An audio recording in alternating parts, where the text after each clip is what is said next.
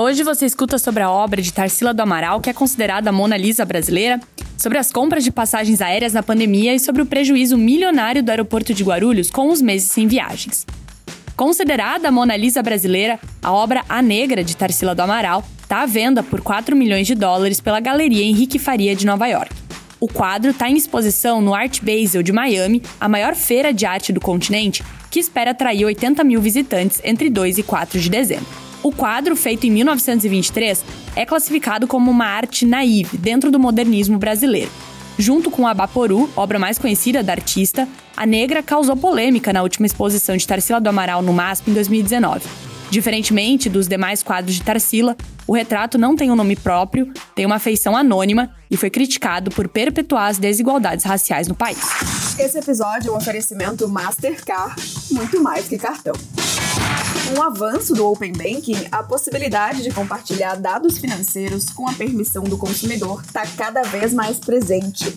A Mastercard possui a tecnologia e experiência para auxiliar empresas a operar nesse novo ambiente digital. Visite www.mastercard.com.br. A Omicron levou menos de uma semana para colocar em xeque a recuperação das viagens que vinham ganhando certa estabilidade nos últimos meses.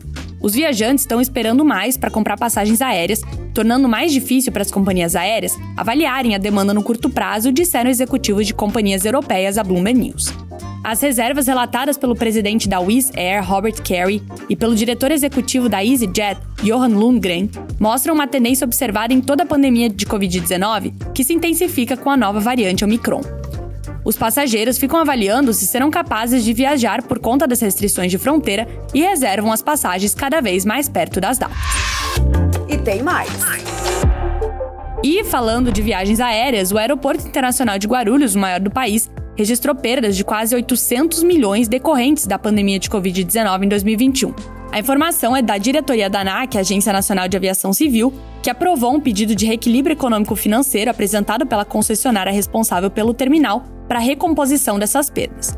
O valor referente ao desequilíbrio foi atualizado pela inflação até 18 de dezembro. A Agro Airport, concessionária que administra o Aeroporto Internacional de São Paulo, é uma empresa do consórcio formado pela Invepar e a CSA. Essas foram algumas das notícias que estão lá no site da Bloomberg Linha Brasil.